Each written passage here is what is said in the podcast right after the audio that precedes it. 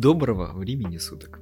Здравствуйте. Мы на самом деле сидели и долго думали, вот э, как поздороваться в начале подкаста, потому что понимаем, говорить добрый день, э, подкасты можно слушать и ночью, и утром, и вечером, вот, и мы будем стараться разнообразить наши приветствия. Да, так будет в разы интереснее. Да, и мы сегодня поговорим как мы это любим, о интригующей теме, волнующих всех да, родителей. Это точно. А именно о конфликтах или о причинах конфликтах, о способах их разрешения и вообще, что же такое конфликт. Если честно, мы сегодня не будем вдаваться в подробности отношений детско-родительских или братья-сестринских и тому подобное. Поговорим скорее в общем о конфликтах. Угу. Вот задав вопрос, что такое конфликт, первое, что я вспоминаю, это мультфильм а, «Союз мультфильма», по-моему, 76 или 79 -го года про конфликт, э, может быть, как раз наши спички? слушатели помнят, да, это спички, вот, который очень наглядно показывает, что же такое конфликт, и если он вовремя не останавливается и не останавливается вообще, то все, в общем-то, приходит к, апокал... к апокалипсису. Ух, сложное какое слово. Да, верну. Ну что, а наши конфликты, может быть, все-таки попроще, чем со спичками, да? Вот конфликты между детьми и родителями, они существуют, они должны быть. Без них, во-первых, было бы скучно, а во-вторых, вообще невозможно. Угу. Наверное, объяснение, что скучно, не скучно, да, там люди, которые постоянно ругаются, им не так весело. Вот, но точно, что конфликт приводит к развитию. И наверняка, если вы вспоминаете, что с другом, который поссорился, а потом помирился, вот как-то вот... Э, Уже отношения, отношения да, стали ближе. Поближе. Поэтому, в принципе, не надо бояться конфликта, это точно. Это прям вот сквозная тема. Сегодня мы еще не раз повторим фразу «конфликты — это не страшно». Ну, это хороший инструмент для отлаживания наших отношений. Ну что, пора перейти к причинам конфликта? Да. Итак, а причины конфликтных ситуаций, их может быть миллион. Море, просто океаны различных конфликтов каждый-каждый день с нами случаются. Да, и мы не будем разбирать какие-то конкретные, а, например, там, не знаю, не выполнил то, что просили, э, намусорил, там, раскидал свою одежду. А скорее распределим их по зонам, да, то есть есть конфликты, которые, причины конфликта, которые связаны вот с нарушением границ. Это большая такая зона. Здесь могут быть нарушения как детей, э, границ, да, там не постучались в комнату, взяли без спроса его вещь, там, не знаю, залезли к нему в телефон, ну, вот тут как раз-таки мы говорим о границах скорее не только физических, да, ну, но еще и психологических, конечно. да, и территориальных при этом. Вот говоря про комнату, телефон, это такие все-таки личные вещи для ребенка. Да. А, и то же самое может происходить в нарушении границ психологических и физических по отношению к родителям.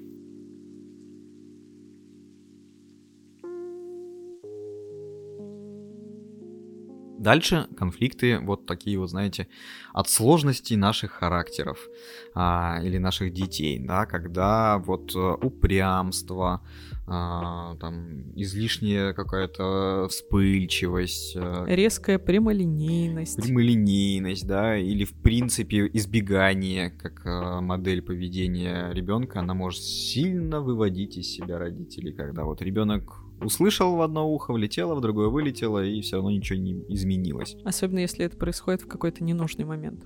Угу.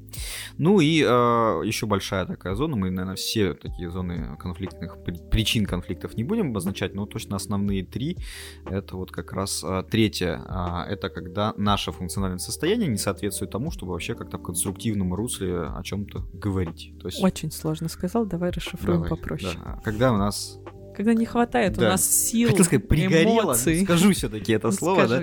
Когда мы устали, когда мы не выспались, когда мы не поели, и нас все раздражает, нас все бесит, и тут, в общем-то, частенько под это попадает какой-нибудь человек из домашних, а, что называется, под горячую руку. Вот. Не в нужный момент, Поэтому возможно. Функциональное состояние — это то, как мы себя чувствуем и насколько мы хотим видеть рядом с собой людей, детей и вообще.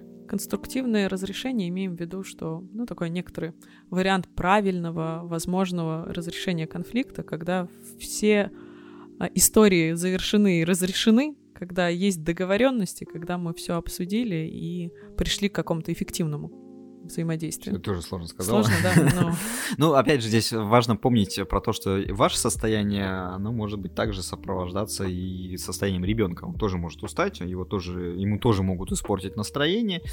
А, есть, в принципе, теория бумеранга эмоций в природе. Да. Ну, наверняка вы о нем слышали, что там а, начальник поругался на папу, папа пришел поругался на маму, мама ответила сыну, сын ответил кошке.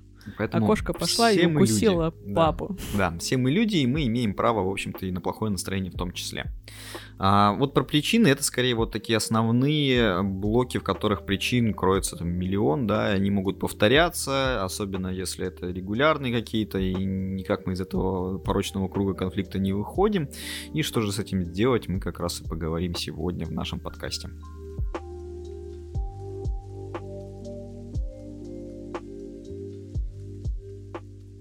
Итак, что же нам делать с нашими конфликтами?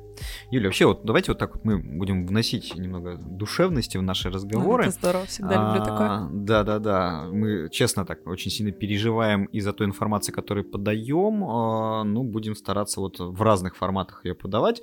И, а, Юля, вот вспомни какой-нибудь такой конфликт со своими родителями, который у тебя вот там в твоем 24-летнем возрасте до сих пор вспоминается до сих пор вспоминается. Это неожиданный вопрос, Дим. Да, мы его не Поговори готовили. пока, чтобы я подумала. Пока Юля вспоминает свой конфликт, я расскажу э, свой, да. Ну, понятно, что, наверное, вспоминаются скорее подростковые такие конфликтные ситуации. И по большей части они связаны с тем, что я воспринимал это как вот непонимание со стороны родителей. Вот они меня не понимают, и я вот там буду с ними конфликтовать. Ну, наверное, самые распространенные э, были связаны с ограничениями, э, чем, в общем-то, имеют большая часть родителей конфликтов, когда ребенку ставятся какие-то правила, нормы, э, подростку, и вот мне это казалось очень неадекватным. Ну, например, вот там меня не отпускали с ночевками к друзьям. Вот, из-за этого у меня частенько были конфликты со своими родителями, потому что моих друзей отпускали, а меня не отпускали. И мне казалось, что я вот э, явно в этом как-то проигрываю, и виной всему этому становятся мои родители. Поэтому это становилось частенько поводом для конфликтной ситуации, и, как правило, каждый оставался при своем.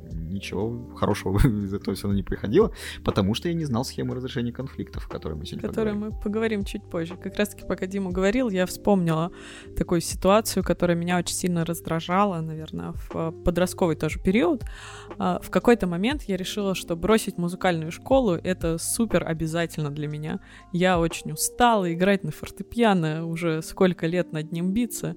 Мне просто надоело, я хотела, как все другие девчонки, тусоваться, общаться, а не на пианино играть там пьесы всякие. Но родители не слышали и говорили, что это пускай сложный этап, но его нужно довести до конца, что необходимо уже просто закончить. Там буквально осталось полтора года в тот момент, когда у меня был кризис, и я хотела бросить. Но вопрос с музыкальной школы это скорее такой частный, но довольно популярный. Ну да, это какой-то период становится совсем неинтересным и явно не той деятельностью, которой хочется заниматься. Я тоже вот ну, уже говорил нашим слушателям, что играл на кордеоне, и моих э, попыток бросить музыкальную школу было, не знаю, несчитанное количество. Вот, но все-таки я ее завершил. Честно, после этого аккордеон он не беру. Уже ну, у меня примерно года. такая же история. Вот, тоже, но родителям благодарен как раз за пример довести дело до конца, потому что вот все-таки аттестатовое завершение я получил. Но конфликтов тоже было действительно много. Да, у меня, наверное, из плюсов остался. Я тоже сейчас не играю, у меня есть дома синтезатор, но там пыль протираю с него, ну и, может, раз в полгода что-нибудь наиграю, не Сыграешь, больше. Да. Понятно. Хорошо, давайте тогда перейдем к схеме разрешения конфликтов. И вот э, там основное, да, там мы не будем в академичность какую-то углубляться. Наша задача, чтобы так стало немножко понятнее вообще, что с этим делать. А, есть инцидент, причина, да, она может быть там разной. А, в науке есть понятие триггер, запускаемый механизм. А, конфликтную ситуацию может запустить все что угодно, да, там не, не оставленные в нужном месте вещь, э, неисполненное обещание, ложь, э, агрессия и, в общем-то, все что угодно. Ну, в общем, произошла ситуация, пошел конфликт. Первое, что нужно сделать, это понять свои эмоции.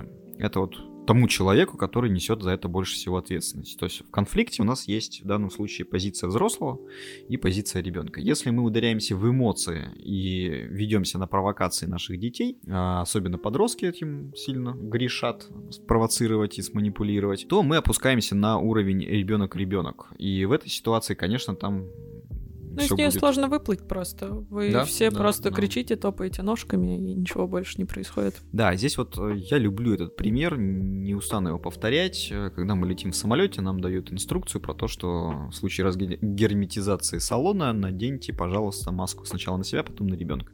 Поэтому с эмоциями в конфликте примерно то же самое. Сначала нужно понять, осознать свои эмоции, начать с ними справляться, потому что осознание эмоций, которые сейчас преобладают в конфликте, это уже полдела для того, чтобы с ней справиться. А дальше нужно помочь эту маску надеть э, ребенку. Ну, соответственно, увидеть, какие эмоции он испытывает, и помочь ему в этом. Дать ему, да. Как это можно сделать? То есть, если мы говорим о своих эмоциях, э, ну, здесь, в общем-то, подумать, почему я сейчас испытываю эти чувства, эти переживания, эту эмоцию, почему меня сейчас это так бесит, почему для меня это сейчас так важно, и вообще в чем цель э, того, что я сейчас делаю. Вот несколько вопросов задав себе, э, это можно сделать даже когда поставив конфликт на паузу. То есть, в принципе, не обязательно в этот момент находиться в конфликте. Вот, если вы понимаете, что сейчас этот конфликт будет, это тоже, в общем вам поможет. Да, совершенно верно. Вот, дальше задача помочь э, разобраться с эмоциями другому человеку, и это может быть посредством отзеркаливания. Таким образом, дать понять, да, там человеку, что он сейчас делает то, что делаете вы. Но при этом важно здесь не переиграть, чтобы это не было таким вот передразниванием, да. А можно проговорить э, словами, ну там скажу академичными, но интерпретации могут быть абсолютно разными про то, что я вижу сейчас, что тебе непросто, что ты раздражен, что тебя это злит, что ты сейчас кричишь, э, ты уже покраснел, да, и так далее, и так далее. То есть любые слова, которые направлены на то, чтобы человек, э, в данном случае ребенок, а, больше осознал ту эмоцию, то переживание, которое сейчас с ним пребывает. Угу. И уже потом мы, соответственно, помогаем ребенку справиться с этой эмоцией, если он готов это услышать. Вот тут важный момент. Иногда эмоции настолько пересиливают нас, настолько они льются через край, что нам просто необходимо немножечко сделать паузу, отдохнуть друг от друга. Например, разойтись в разные комнаты в таком случае вполне может быть а, временным решением. Но тут очень важно помнить, что это решение временное. Впоследствии обязательно необходимо собраться и обсудить. Конфликт, да, замороженный конфликт все равно нужно размораживать и доделывать, доразрешать. Потому что, опять же, нужно здесь еще понимать, э, ну, взрослому человеку с эмоциями бывает трудно справиться, подростку, ребенку еще сложнее, потому что его психика еще формируется. У подростков плюс еще гормональные бури, и им тяжело, они легко заводятся, легко вспыхивают и очень трудно остывают. Вот, поэтому дать возможность побыть с этими чувствами, с осознаниями этих чувств.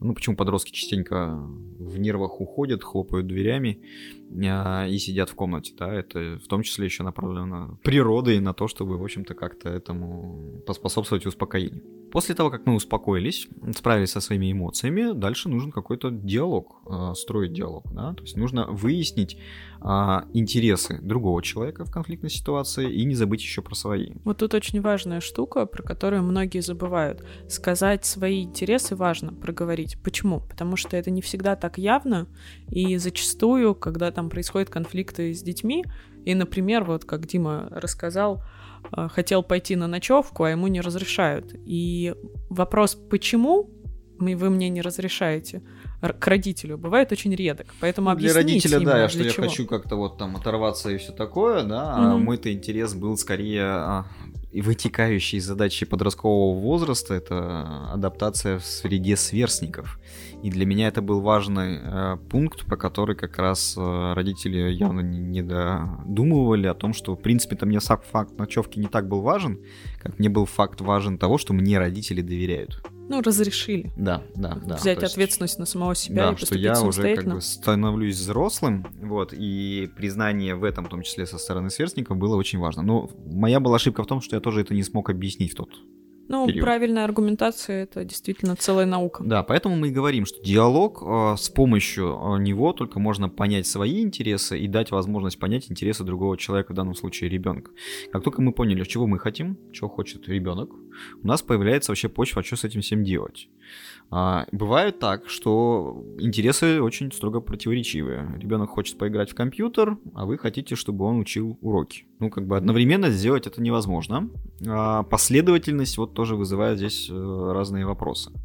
Поэтому нам на помощь приходит, опять же, посредством диалога наш пресловутый компромисс. Компромисс.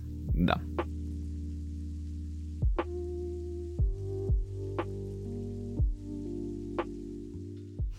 Как раз-таки о компромиссе пора поговорить. Многие слышат это слово, оно довольно уже избитое, уже сколько песен даже со словом компромисс есть, как минимум у Би-2 вот так вспоминается. Я резко. Я хотел задать вопрос, а что за песни такие про компромисс? У Би-2 замечательная песня, если кто-то не слышал, прям советую. Итак, что же такое компромисс? А, компромисс это то, что нам помогает прийти вот к такому среднему соглашению. А, важные условия компромисса это то, что часть интересов вы э, жертвуете частью интересов, и частью интересов нужно пожертвовать и другому человеку, и вот найти какое-то альтернативное решение или что-то среднее, такая золотая середина. Ну, ты говоришь только про пожертвовать, но тем не менее получается, что на 50% и условия каждого Это восприняты. Про, про, про тот стакан, да? Да, да, да, у меня пуст, позитивное мышление все-таки, видимо. полон. Ну вот э, здесь часть все равно, то есть на полном э, своем таком интересе здесь явно не выйти. А как только мы смогли несколько раз повторить какие-то компромиссы, у нас получилось, а тут возникает наше любимое слово, Дима. Вот. Ну вот э, это слово очень, мы про него уже много говорили, это про доверие. А, но вот когда важный момент, да, а оно может возникнуть, когда мы научились приходить к компромиссам, поэтому вспоминаем тут много раз уже говорили до этого, что начинать лучше договариваться про какие-то вещи, про которые точно получится, потому что ситуации успеха на начальных этапах в договоренности очень-очень важны. И доверие будет формироваться тогда, когда у нас получается, или мы, по крайней мере, что-то с этим делаем. Нужно здесь еще сказать, что любой договор, он тоже может меняться. Если вы понимаете, что условия вашего договора, э, вот компромисса, о котором вы договорились, они не работают, то это не означает, что нужно все как бы руки опускать. Это возможность как раз э, переоформить его или передоговориться. Мы как раз-таки до этого уже обсуждали, но еще раз напомним, доверие это такой длительный путь действительно по которому мы все идем, и оно не возникает в одночасье, а именно путем наращивания. Если мы говорим про конфликты и компромиссы, а, как только мы успешно наращиваем темп компромиссов, то есть первый раз справились, второй раз взяли цель побольше, еще больше, и таким образом несколько раз все сложилось вполне успешно, тогда мы уже можем думать про доверие. Но опять же, конкретно с этим человеком, конкретно с этим ребенком. Если у вас два ребенка, и с одним выстроен вот этот путь компромиссных решений, а со вторым нет, и не факт, что сразу сработает с большой целью целью. То есть снова начинать с маленькой. Ну, при этом, опять же, а, есть задачи определенных возрастов, в которых, в общем-то, идет конфронтация с родителями, и здесь у ребенка может быть совсем нету желания идти на этот компромисс. Вот что называется, все за, а баба яга против. Поэтому нежелание идти ребенка на компромисс, это не то, что он не хочет с вами договариваться. Возможно, это он как раз выполняет ту задачу отдаления от родителей. Но про это мы тоже еще будем говорить. А, у нас появилось доверие после того, как мы научились приходить к компромиссу. Зачем же нам доверие? Чтобы выйти на новый этап наших а, разрешения конфликтных ситуаций. Этот новый этап называется сотрудничество. Mm-hmm. А чем же он отличается от компромисса? Ух, как интригующе спрашиваешь, а я возьму и расскажу. А сотрудничество отличается тем, что мы уже совместно поработали, то есть вместе повзаимодействовали и вместе придумали какое-то новое решение, где интересы обоих сторон — выбраны прям вот практически на 100%.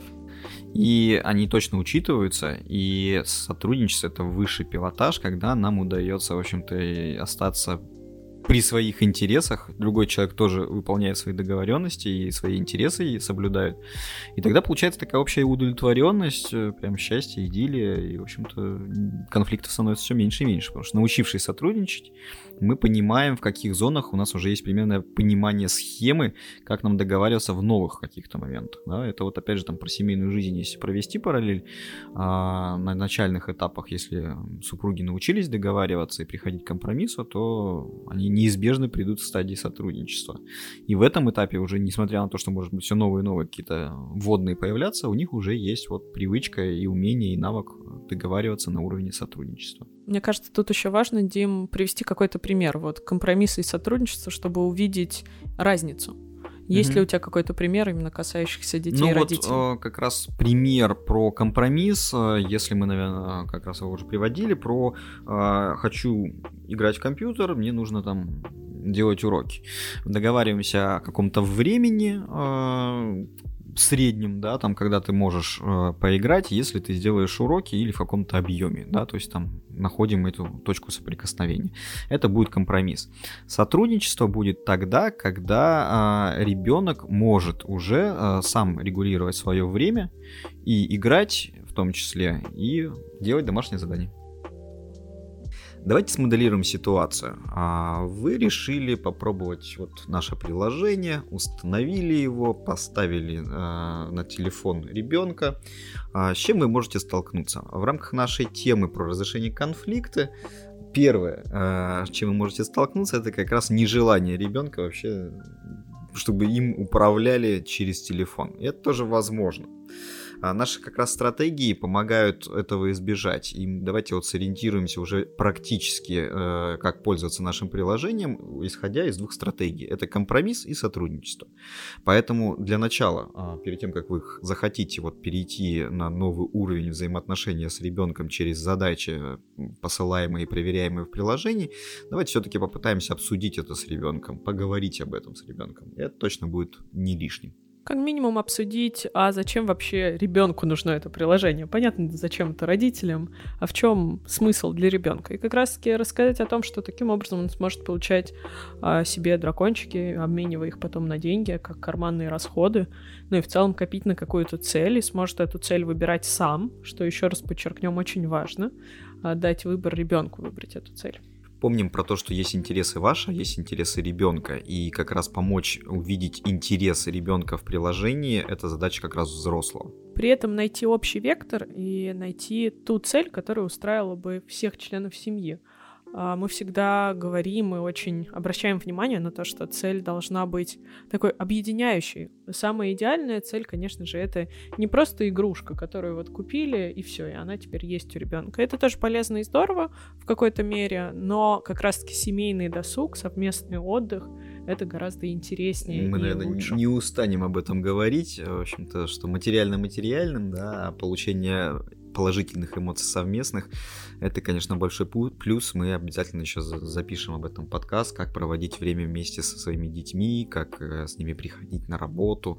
Это тоже такие важные темы. Ну а пока возвращаемся к нашему сотрудничеству и компромиссу. И вот тут э, как раз э, первое, да, вот компромисс это то, в чем могут быть ваши общие интересы. И общий интерес это экономия времени, потому что наше приложение, оно как раз помогает нам время сэкономить а, ребенок получает задачу, он развивает свои полезные привычки, ежедневные, получает за них бонус. Он видит, что, в общем-то, вполне себе действительно в жизни ничего не бывает бесплатно, и а, когда ты учишься делать что-то, и за это получаешь вознаграждение в виде дракончиков, ну, делать это действительно становится как-то приятнее. Ну, как минимум интереснее. А, именно поэтому дела названы не делами, а полезными привычками.